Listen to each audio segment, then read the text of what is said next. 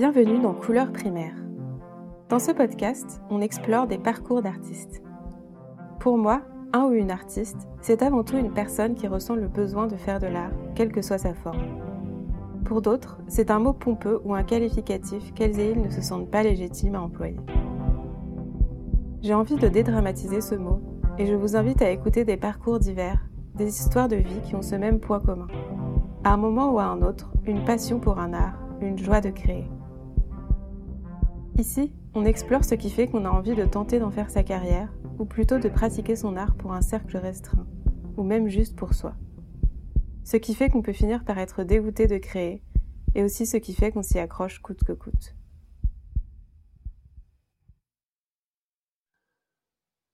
Pour cet épisode hors série, mon invité est Julie Crène, commissaire d'exposition. L'association Boîte à Queer a invité Couleurs Primaires à participer au Festival des Fiertés, qui a eu lieu à Paris en novembre 2022. À cette occasion, j'ai décidé de sortir des clous en interviewant non pas un ou une artiste, mais une personne qui travaille avec des artistes. Julie est commissaire d'exposition et elle nous a raconté le parcours de vie qui l'a menée à ce métier. Élevée loin des musées et des institutions artistiques, elle se destinait d'abord à des études d'anglais, et c'est lors de sa première année d'études qu'elle a découvert l'existence de la discipline d'histoire de l'art. Elle a alors décidé de se rediriger vers ce cursus. Nous avons parlé de son sentiment de décalage avec les autres étudiantes et étudiants qui venaient majoritairement de milieux aisés et qui avaient déjà un capital culturel, et de comment se sont passées ces années d'études. Elle m'a raconté comment elle s'est intéressée au féminisme, à l'antiracisme et aux luttes sociales, et la façon dont cela se manifeste aujourd'hui dans son travail. Nous avons également discuté de son rapport aux artistes, de la manière dont elle organise les expositions, de son engagement politique, du parisianocentrisme qu'elle constate dans le traitement médiatique des événements culturels et de bien d'autres choses encore. L'enregistrement a été fait en direct à la galerie du Montparnasse. J'espère que cet épisode vous plaira. Bonne écoute bah, Bienvenue à tout le monde. Cher public. euh, Peut-être je me présente quand même avant qu'on commence, non? Ouais, vas-y. Parce que pour toi, c'est évident, mais... Ouais. Donc, je m'appelle Julie et je suis euh, historienne de l'art et commissaire d'exposition. Et donc, Elena, qui est artiste et amie, et qui a initié ce podcast euh, Couleur primaire, m'a invité dans le cadre du festival à répondre à toutes ces questions. Et j'en suis ravie. Donc voilà. Ceci explique pourquoi nous sommes ensemble ce soir. réunis. Donc, bienvenue Julie dans le podcast. Euh, ma première question, c'est euh, qu'est-ce qui t'a amené à t'intéresser à l'art? Alors, ce qui m'a amené à m'intéresser à l'art, si je reprends chronologiquement, c'est euh, après le bac. J'ai commencé des études en anglais dans l'espoir secret de devenir traductrice. Et j'étais à Brest. Et en fait, euh, cette année-là, je pense que tout m'a intéressé sauf l'anglais. Mais il y avait des cours euh, d'histoire de l'art américain. Et pour moi, c'était très exotique parce que j'étais jamais allée au musée. Je savais pas vraiment ce que c'était l'art, mis à, mis à part ce que l'imaginaire collectif peut en penser. Et donc, je voyais euh, toutes les semaines des, des diapos, parce que c'était des diapos à l'époque, euh, de peintures de Rothko, de Warhol. Évidemment, il y avait que des gars, Rauschenberg et compagnie. Et en fait, je trouvais ça hyper exotique et hyper drôle. Et donc, c'était le seul cours auquel j'allais. Et donc, euh, un peu avant la fin de l'année, euh, je suis allée voir le prof de ce cours euh, d'histoire de l'art américain et je lui ai demandé si on pouvait apprendre ça tout le temps. Et il m'a dit ça, ça s'appelle l'histoire de l'art. et donc j'ai un petit peu rigolé en me disant c'est une discipline, c'est sérieux, enfin voilà. Ouais. Et donc on en a beaucoup parlé tous les deux et il m'a dit si tu veux aller vers ça, et ben il me dit je vais t'aider à faire un dossier tout ça. Donc j'ai quitté Brest pour aller à Rennes, ce qui à l'époque était Tombouctou pour moi. et, euh, et, donc je me suis engagée dans un, un parcours en, en, histoire de l'art qui n'a pas du tout été le même qu'en anglais parce que là tout m'a intéressé. Ouais. donc là c'est le début euh, de l'histoire et on est en 2001. D'accord. Et euh, du coup, le rapport à l'art dans ta famille, est-ce que tu dirais qu'il y en avait un? Ou que tu as reçu une éducation artistique ou... bah, Je pense qu'en 2001, si tu m'avais posé la question, je t'aurais dit non. Parce qu'il y avait ce truc, comme je viens de dire, pas aller au musée, pas du tout de, de rapport, euh, on va dire, direct avec les œuvres. Mais maintenant, je suis obligée de dire que oui, il y avait euh, un rapport à l'art parce que mon père, en fait, euh, écoute énormément de musique. Mhm. Il est un passionné de, de rock. Et donc, à la maison, il y a des milliers de vinyles. Et depuis que je suis née, en fait, j'écoute du rock anglais et américain. Et donc, sans le savoir, euh, bah, je manipulais des œuvres, donc les vinyles, Ouais. avec des images. Euh, je sais pas, si on prend les Velvet Underground, bah, du coup, euh, Andy Warhol, je le connaissais depuis que j'étais née, en fait Mm. ou euh, je sais pas Sonic Youth avec Mike Kelly. Enfin voilà, il y avait euh, finalement tout plein d'artistes euh, sous mes yeux en permanence, enfin des reproductions d'œuvres et, euh, et, et la musique aussi tout simplement. Donc ça, plus le fait qu'on a regardé énormément de films avec mon père, bah finalement, il, avec avec mon frère, il nous a apporté une culture euh, musicale et cinématographique euh, dont on se doutait pas en fait, parce que pour nous c'était normal en fait d'avoir accès à tout ça.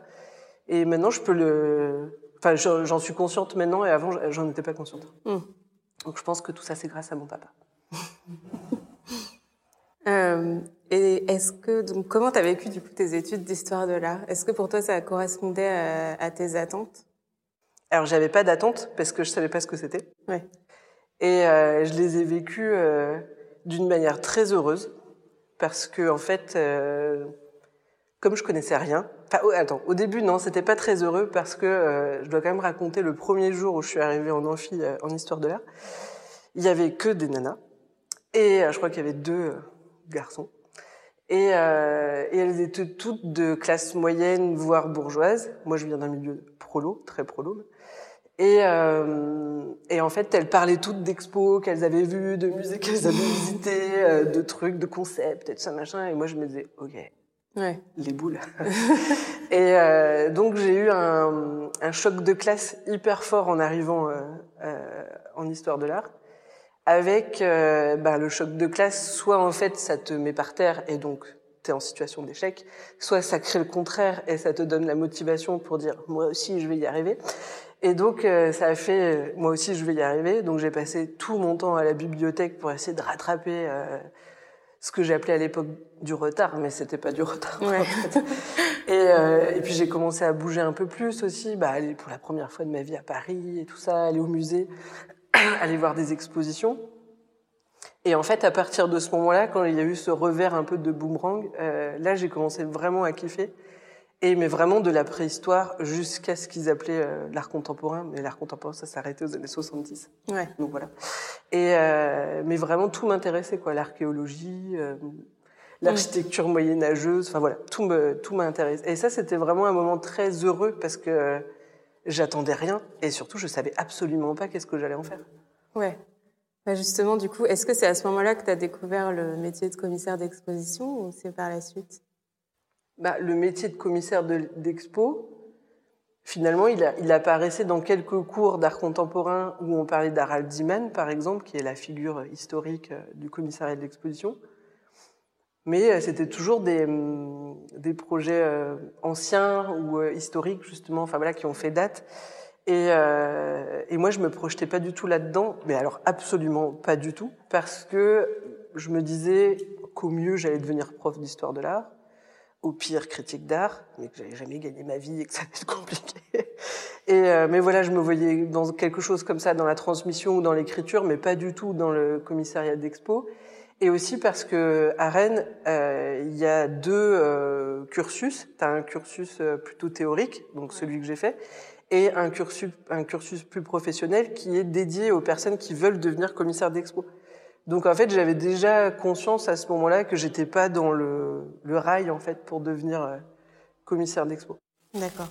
Donc j'en avais pas du tout l'idée. Ouais. Et euh, est-ce que pendant tes études, tu as dû, t'as dû travailler ou tu étais encore chez tes parents? Comment ça se passait à ce niveau-là? Alors du de ce qu'on appelait avant le DUG, euh, du DUG jusqu'au master, euh, j'étais boursière. Donc ça, ça m'a quand même vachement aidé. Mhm. Euh, mes parents m'ont aussi filé un coup de pouce, un sacré coup de pouce, et je les remercie. Et, euh, et j'ai- je faisais du babysitting. Donc les trois coordonnées, du coup, ça, c'était ok, tu vois. Ouais, d'accord. comment ça s'est passé quand tu as dû sortir de l'école, du coup, enfin de la fac? Et est-ce que là, tu avais une idée de ce que tu voulais faire ou c'était un peu vague? En fait, j'ai pas eu l'impression qu'il y ait une, une sortie parce que hum, donc jusqu'au master, j'étais à Rennes, donc j'ai fait un master d'histoire de l'art euh, et critique de l'art contemporain. Et après, j'ai fait un doctorat à Bordeaux. Et en fait, tout ça, c'est, enfin, en fait, c'était des études très longues. Ouais. Euh, et pendant le doctorat, j'ai commencé à écrire euh, dans des revues, donc à avoir un travail plutôt de critique d'art. Mm-hmm. Et, euh, et à ce moment-là aussi, euh, bon, euh, toutes les personnes qui ont fait une thèse savent que c'est, on a, on a envie de faire tout sauf notre thèse à ce, à ce moment-là. Et donc j'ai commencé à faire pas mal de visites d'ateliers, à rencontrer pas mal d'artistes, à, venir beaucoup plus à Paris aussi, et, et donc à avoir une vie, un début de vie professionnelle, à écrire pour les artistes, etc. Donc j'avais déjà l'impression d'avoir un pied dans un monde professionnel où je gagnais un petit peu d'argent, pas une tonne, mais un petit peu d'argent. Et euh, donc ça s'est fait comme ça, hyper progressivement. Donc quand j'ai eu mon doctorat, c'était en 2012, euh, bah, j'écrivais déjà pour Artpress, euh, ce que je ne fais plus aujourd'hui, je précise. Et, et qu'est-ce que j'allais dire Et je préparais mon premier commissariat d'exposition. D'accord. Donc, la sortie du, du doctorat, ça a plus été, euh, ok, maintenant à quoi je pense? J'ai eu une espèce de thèse blues, euh, mais comme beaucoup de gens. Et, euh, et, en fait, très vite, j'ai été rattrapée par le fait de, bah, de préparer cette première expo et d'écrire et de continuer à discuter avec les artistes, etc. Okay. Donc, il n'y a pas eu de tu vois, de, oui, de, de, de fin d'école. Enfin, ouais. J'ai pas Genre précipice comme non. beaucoup pour la sortie des beaux-arts. Ouais. euh, euh, et du coup, bah, peut-être qu'on pourrait expliquer en quoi ça consiste le métier de commissaire d'exposition, qui est, je précise, un terme plus ou moins interchangeable, si je ne m'abuse, avec curatrice. Euh, du coup, parce que c'est un métier qui souvent est un peu opaque pour les gens. Ils savent pas vraiment en quoi ça consiste. Donc je me dis, on va, l'expliquer. Bah, pour moi, d'abord, commissaire d'expo ou même critique d'art, c'est, pour moi, ma mission, c'est euh, de prendre soin des artistes et de leurs œuvres. Ça, c'est la base, le, les fondements de ce que je fais. Euh, donc, de toujours respecter euh, l'artiste et son travail. Euh, et après, euh, une exposition, bah, ça dépend en fait. Si c'est une exposition collective, le plus souvent, il y a une problématique, un sujet qui me tient à cœur et que je sais qui tient à cœur aussi aux artistes que, avec qui je vais, je vais travailler. Et donc, on va déployer comme ça ensemble un, un projet autour de, de, cette, de ce thème ou de cette problématique ou de cette question. Ouais. Et le choix des œuvres se fait avec les artistes, etc. Et après, pour une exposition monographique, ce que j'ai fait beaucoup plus tard, parce que j'avais un peu peur de faire ça. Donc là, j'accompagne un ou une artiste euh, pour un projet euh, personnel. Et là, c'est vraiment d'être à l'écoute le plus possible de l'artiste dans ses envies, ses besoins, et euh, dans l'idée de créer ce projet qui pour moi est une œuvre en fait quand l'artiste fait une exposition personnelle pour eux c'est de ouais. l'ordre de l'œuvre en fait. Et donc c'est d'être là pour euh, l'accompagner la, ouais, au, au, plus près euh, peut-être éviter les débordements si je sais pas. Enfin voilà en tout cas pour les, les expos monographiques euh, c'est un, un, drôle d'exercice mais euh, qu'au début j'étais un peu fébrile mais maintenant ça y est je c'est un exercice que j'aime bien. Ouais. Euh, tu exerces ton métier sous un angle engagé en choisissant de mettre en avant le féminisme, l'antiracisme et les luttes sociales. Et je me demandais d'où vient cet engagement. Alors ça. euh, si, je sais. en tout cas, pour les questions euh, féministes et, et décoloniales, et même les questions de classe, ça vient de mes études en histoire de l'art. Parce que euh, quand j'étais en master, euh, je devais écrire un mémoire et euh, un peu euh, intuitivement, je suis allée voir le prof que je préférais mmh. et qui s'appelle euh, Monsieur Dering et euh, qui est euh, spécialiste des scènes russes et polonaises, des avant-gardes des années 1910 à 1930. Et je suis allée le voir en lui disant que j'avais très envie d'écrire un mémoire sur la question de l'autoportrait ou de l'autoreprésentation des artistes. Et il m'a dit, très bien, euh, je vais vous donner un corpus d'artistes, donc des artistes polonais. Et euh, moi, je trouvais ça cool parce que je me disais, ah, bah, c'est ça, c'est ma mission d'être historienne de l'art, de parler d'artistes que personne connaît, tout ça, machin. Donc bref, même si tout était hyper compliqué pour moi, parce que je parle pas polonais, et puis je, enfin voilà, c'était hyper compliqué, euh, je me suis engagée euh, quelques semaines là-dedans. Et en fait, à la première réunion avec tous les autres étudiants et étudiantes et d'autres profs, euh, donc on m'a demandé de présenter mon projet de, de, mémoire. Et il y a une prof qui s'appelle Elvan Zabougnan euh, qui m'a dit mais Julie, il y a que des hommes. et là, euh, ben j'en avais aucune conscience de mmh. ça, tu vois. J'avais, c'était même pas une question pour moi en fait. Et, euh, et pour elle, c'était une sacrée question. Et en fait, elle a commencé à me chamailler sur énormément de choses sur mon projet de mémoire. Et elle m'a dit un truc qui va vous paraître bête, enfin en tout cas qui paraissait bête à l'époque, mais pour moi c'était un choc. Elle m'a dit, mais enfin, euh, dit si vous voulez euh, travailler sur la question de l'autoportrait, elle dit vous avez qu'à euh, écrire un mémoire sur Frida Kahlo. Elle dit la base quoi. Et en fait moi j'avais jamais entendu parler d'elle et je ne savais pas qui était Frida Kahlo. Et donc, je suis allée à la BU, j'ai commencé à regarder des images, lire des trucs à propos de Frida Kahlo. Et euh, bah, comme beaucoup de gens, je suis tombée amoureuse ouais.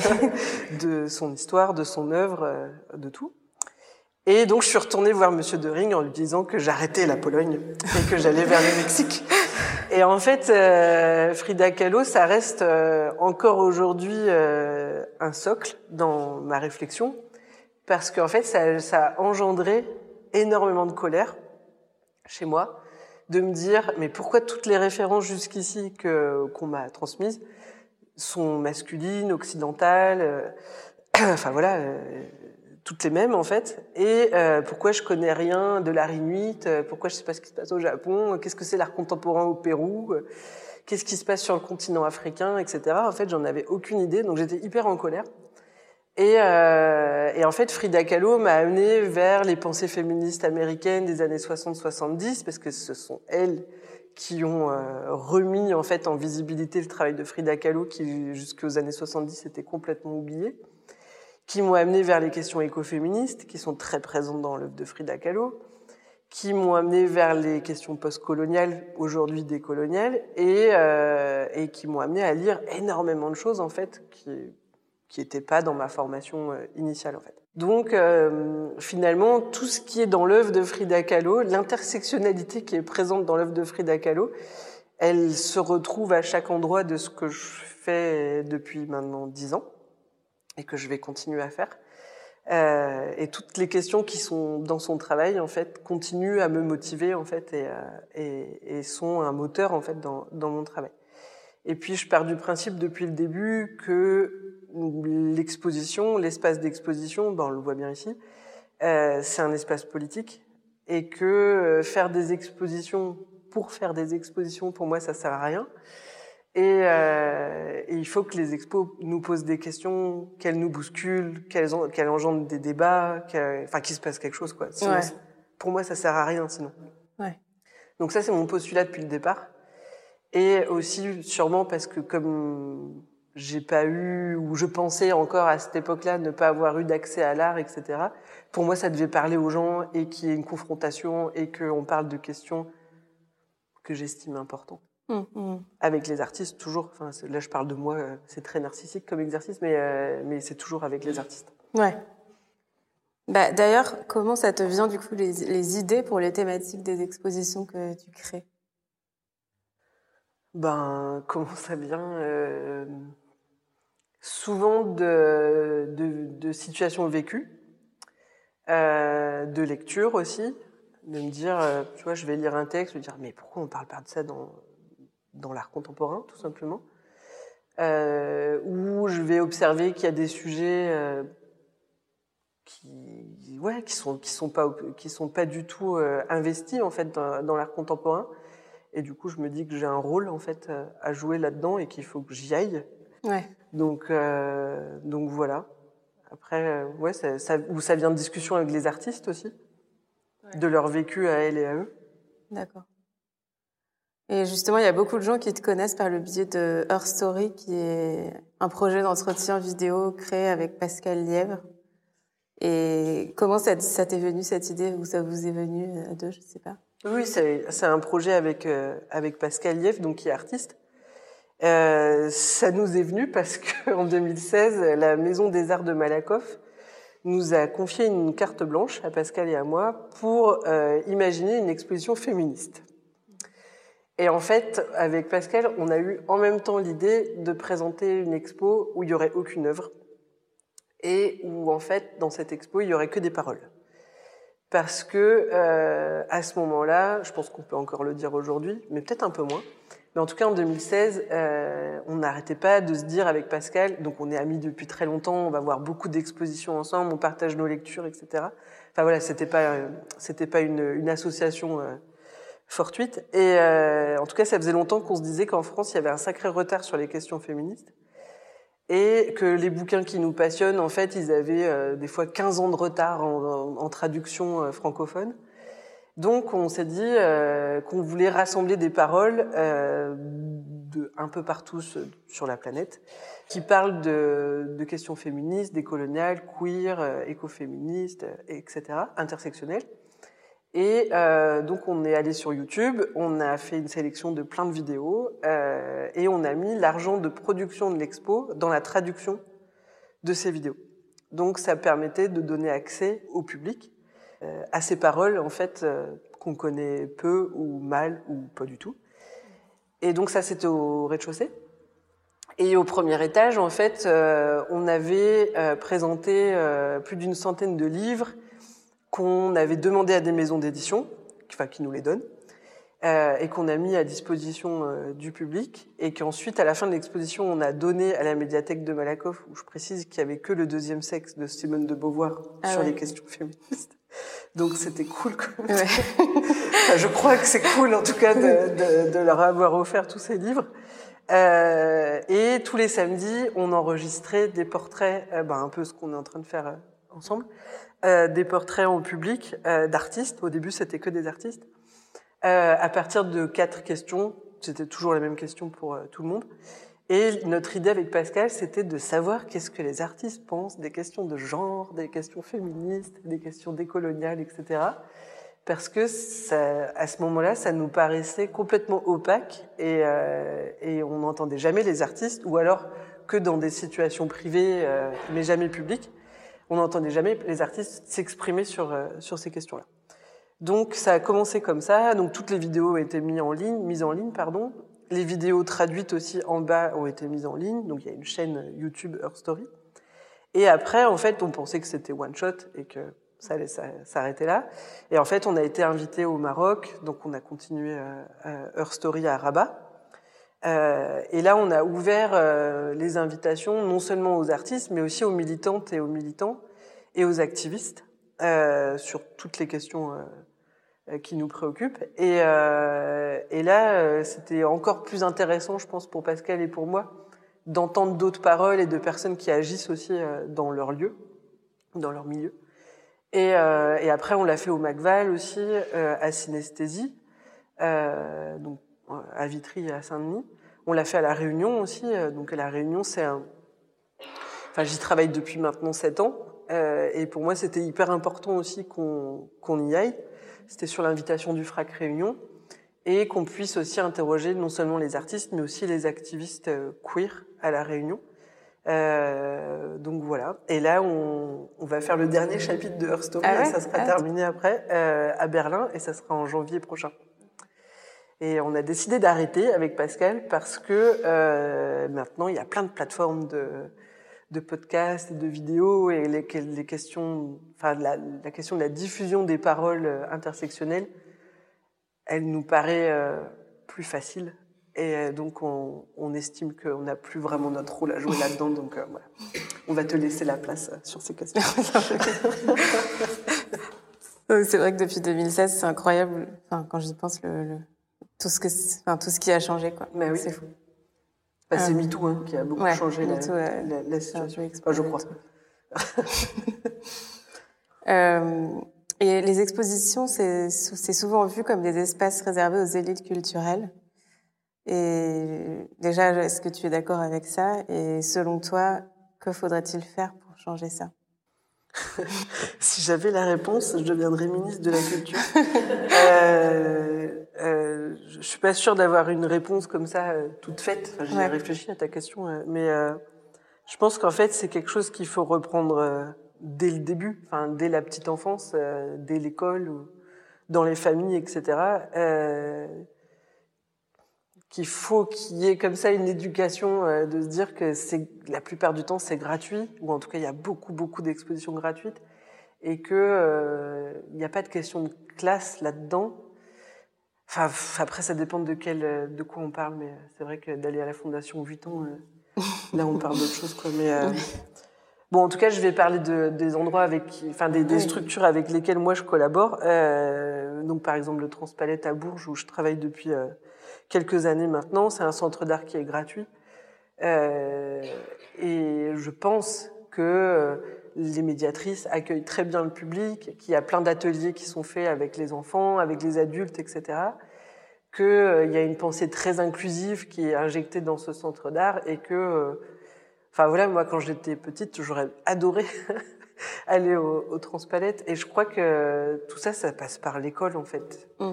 Et que quand ça passe par l'école, après ça passe par les, les familles, enfin voilà, ça, ça fait effet de boule de neige. Mais après, euh, tel qu'il est maintenant, le milieu de l'art, effectivement, est très élitiste, qu'on voit que les expositions sont euh, à 90% blanches et que le public est à 98% blanc. donc, euh, voilà, moi-même, je suis blanche, hein, donc euh, je participe aussi au, au, au, à la situation. Même si j'essaye dans, les invitations que je fais d'artistes, etc., d'inverser la situation. Mais euh, on n'est pas suffisamment nombreux et nombreuses à le faire pour le moment. Ouais. Il y a un énorme travail à faire. Ouais. Et justement, en France, on voit assez peu de projets d'exposition qui sont très engagés ou qui veulent secouer le, le status quo. Et je me demandais comment tu avais vécu la réception de tes expositions, que, enfin, que ce soit auprès du public, de, de tes collègues ou, ou d'acteurs actifs du monde de l'art. Mais ça aussi, j'ai vachement réfléchi à ta question. Et en fait, euh, les j'ai jamais de retour négatif. Donc ça, ça veut dire que s'il y a des retours négatifs, ils n'arrivent pas à mes, à mes oreilles. Euh, mais par contre, ce qui me fait toujours plaisir, c'est euh, les retours positifs que je peux avoir des étudiants et des étudiantes d'école d'art. Mmh. Qui, je le vois maintenant, parce que ça fait dix ans, donc je peux faire une espèce de petit bilan euh, décennal, euh, savent bien en fait ce que je fais et c'est toujours un peu étonnant parce que je me dis mais ah bon? Donc je crois que c'est assez positif. Après euh, c'est très peu médiatisé le travail que je fais. Euh, donc ça c'est une question que je me pose beaucoup. Du peu de retour de presse qu'il y a autour des expos. Et euh, donc je me demande si c'est par rapport aux sujets qui sont euh, qui sont travaillés dans, dans ces expos ou si c'est parce que je travaille très très peu à Paris, par choix, euh, et que donc c'est beaucoup plus difficile d'avoir accès à la presse quand on est euh, en dehors de Paris. Ouais. Bah justement, tu fais souvent des expos en dehors de Paris, euh, notamment au Transpalette à Bourges. Et est-ce que tu constates un parisianocentrisme dans la médiatisation des expositions?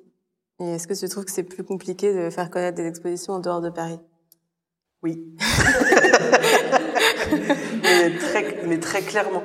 Ouais. Enfin, je, je, je, je, me demande toujours qu'est-ce qu'il faudrait faire, tu vois, comme euh, exposition pour faire venir euh, des. Là, je parle que de journalistes, hein, ouais. de critiques d'art. Euh, le public, il y en a, tu vois. Enfin, c'est. Mais sur, comme on parle que de médiatisation ouais. du, du, travail, euh, oui, c'est hyper hyper difficile. Et, et je sais que c'est pas que moi à Bourges ou nous à Bourges, pardon, c'est vraiment partout euh, en dehors de Paris, quoi. C'est très ouais. compliqué. Ouais. Ok. Euh, Est-ce que tu dirais que le métier de commissaire d'exposition est plutôt un métier euh, féminin, enfin, dans le sens où il y a plus de femmes qui sont commissaires d'exposition que d'hommes Tu trouves? Je te demande juste. Ouais. Moi, je, je sais pas. Est-ce que tu as, est-ce que tu as déjà vécu du sexisme en tant que femme dans ce métier? Je sais pas si c'est un métier féminin. Je me suis jamais, enfin, tu vois, avant de lire ta question, je m'étais jamais posé cette question. Donc, je, je sais pas, j'ai pas de réponse à apporter à, à, cette question. Je pense que c'est un métier qui a pas de genre. Oui, mais quand je dis féminin, je veux dire, par exemple, je sais pas, euh, les plombiers, il y a plus de mecs qui sont plombiers, tu vois ce que je veux dire? Bah, je sais pas, moi, je connais beaucoup de commissaires euh, mâles. Donc, euh, et je connais aussi beaucoup de commissaires femelles. Donc, euh, je sais pas. Je sais pas. Franchement, j'en sais rien. Non, je pense que c'est assez équilibré.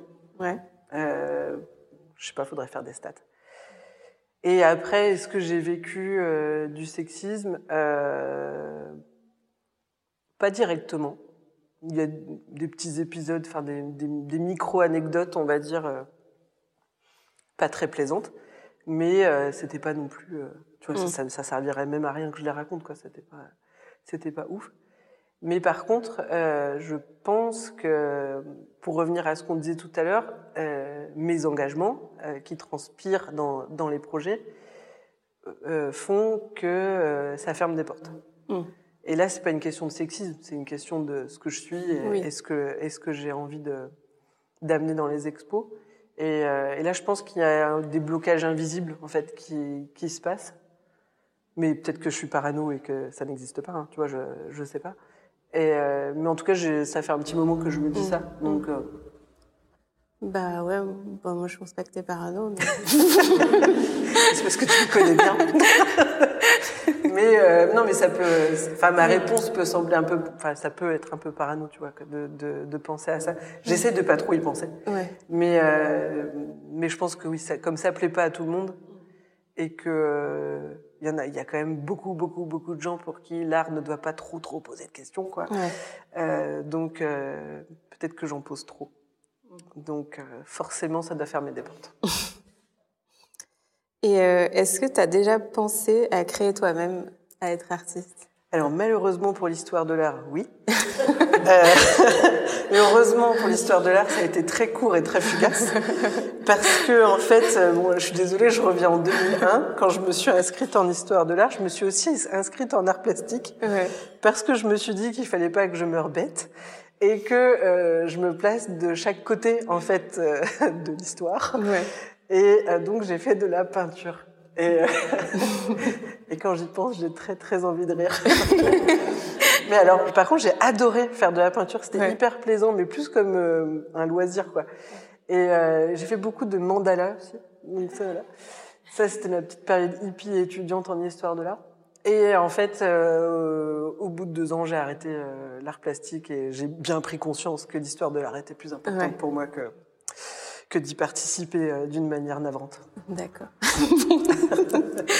du coup, je suis, cu- je suis curieuse maintenant de voir tes œuvres. Alors mes œuvres sont toutes exposées dans la maison de mon papa, qui tient comme euh, la prunelle de ses yeux et dont j'ai extrêmement honte. Oh, Voilà. c'est trop. Euh, tu as créé quatre expositions en Belgique et je me demandais si tu avais constaté des différences entre la France et la Belgique dans la perception de l'art en général, l'accueil des expos. Dans la perception de l'art, j'en sais rien, mais en tout cas, des différences, oui, énormes, dans les relations en fait euh, Ah ouais. humaines. Où euh, en fait, la première exposition que que j'ai présentée, c'était à Bruxelles. Euh, C'était en 2013 et en fait, euh, j'ai bien vu la différence de comportement des gens qui, par exemple, en France, sont les relations sont hyper hiérarchisées. Tu peux pas avoir accès euh, tout de suite, je sais pas, au directeur ou à la directrice de telle ou telle structure, et, etc. Alors qu'en Belgique, ça me paraît être beaucoup plus, je sais pas, je sais pas si le mot facile c'est le bon, mais en tout cas beaucoup plus simple. Et, euh, et je trouve qu'il y a cette espèce d'horizontalité dans les, dans les relations que personnellement j'adore, et j'imagine qu'on adore tous et toutes. Donc euh, il y a quelque chose de beaucoup plus, euh, beaucoup plus agréable. Et, euh, mais c'est aussi des relations que je peux, je peux trouver, et heureusement en France, euh, avec certains et certaines alliés avec qui je travaille euh, depuis, depuis longtemps. Ouais. Donc ça existe aussi en France, mais euh, ben, peut-être pas trop à Paris. Du coup, on va penser que je suis hyper anti-parisienne, hyper parisienne. Mais, euh, comprend. mais c'est, je ne le suis pas. Et la preuve, je suis là. Et, euh, Mais, euh, mais oui, il y a, y a, quelque chose d'un peu plus autoritaire en France qu'il n'y a pas en, en, Belgique, ou en tout cas que j'ai pas encore rencontré. Ok. Est-ce que tu vis de ton métier? C'est la question. Oui. Maintenant, je suis hyper contente de pouvoir dire oui. Ouais. Euh, ça n'a pas été le cas pendant plusieurs, plusieurs années. Euh, mais c'est en fait c'est pareil pour les artistes. Enfin, je n'ai pas l'impression de vivre les choses autrement que, que, que les artistes. Euh, c'est qu'au début j'ai fait beaucoup de bénévolat et euh, je donnais beaucoup de mon temps euh, pour euh, pour rien gagner, euh, si ce n'est de l'expérience. et en fait depuis maintenant, je sais pas, cinq ans, un truc comme ça. entre l'écriture, le commissariat d'expo et les conférences, euh, bah, je gagne euh, plus que raisonnablement ma vie et j'en suis hyper fière. Bah, bravo. euh, et ma dernière question, du coup, c'est est-ce que tu as des projets ou des expos euh, dans les prochains mois? Et où est-ce que les gens peuvent te retrouver sur les réseaux sociaux, sur Internet en général? En bonne influenceuse que je suis. Alors, euh, pour la deuxième question, eh ben, je suis sur Facebook, Insta et j'ai un site internet. Je suis tout à fait accessible et quand on m'écrit, je réponds euh, aux messages. Euh, et pour les projets, ben, en 2023, j'en ai parlé tout à l'heure, il y aura Her Story à Berlin en janvier. Euh, donc les vidéos seront mises sur Internet euh, en début d'année, je ne sais pas exactement quand, mais dans la foulée. Ensuite, euh, je prépare une exposition avec Michel Maguema au domaine de Chamarande, banlieue parisienne. Euh, ensuite, je prépare aussi depuis longtemps là une exposition collective avec 34 artistes réunionnais et réunionnaises au CCCOD à Tours. Donc là, je suis hyper, hyper fière de, de faire cette expo, enfin. Et c'est une expo qui va bouger après à la friche de la Belle de Mai à Marseille. Ensuite, je fais une expo Transpalette cet été, euh, qui sera un duo entre Brandon, Brandon Gercara, donc un, une artiste réunionnaise, réunionnaise, et Esther Ferrer, une artiste espagnole. Euh, et euh, l'année se termine avec une expo monographique de Adrien Vermont, toujours au ah, Transpalette. Je vois que ça fait plaisir à J'adore. Et euh, oui, bah ouais, avec Adrien, on, voilà, on, on, se connaît depuis très très très longtemps et c'est un travail qui est pas du tout montré en France. Euh, donc il est temps qu'on fasse cette exposition ah monographique euh, ensemble. Donc ça sera à Bourges en octobre prochain. D'accord. Waouh. Bah, une année bien remplie. ok. Bah, comme je dis, il y a du travail. Hein. Bah ouais. Mm. bah écoute, merci beaucoup Julie. Merci à toi. Et voilà, c'est la fin du podcast. Merci beaucoup à Julie d'avoir partagé son parcours avec nous. Mille merci à Podiab Club pour la musique du générique. Merci également aux personnes qui sont venues assister à l'enregistrement de l'épisode. C'était super de vous rencontrer et de passer du temps avec vous pour discuter ensuite. Vous pouvez retrouver Julie sur Instagram sous le pseudo Julie Crène, J-U-L-I-E-C-R-E-2-N, ou sur son site internet www.crenjulie.com. Si vous avez apprécié ce podcast, n'hésitez pas à en parler autour de vous, à le partager et à lui mettre une pluie d'étoiles. Cela aide beaucoup à le faire connaître et votre soutien est précieux. Vous pouvez écouter tous les épisodes sur SoundCloud, Deezer, Spotify, Apple Podcast et Podcast Addict et suivre nos actualités sur Instagram et Facebook. Couleur Primaire a également un site où sont répertoriés tous les épisodes www.couleurprimairelepodcast.fr. À bientôt!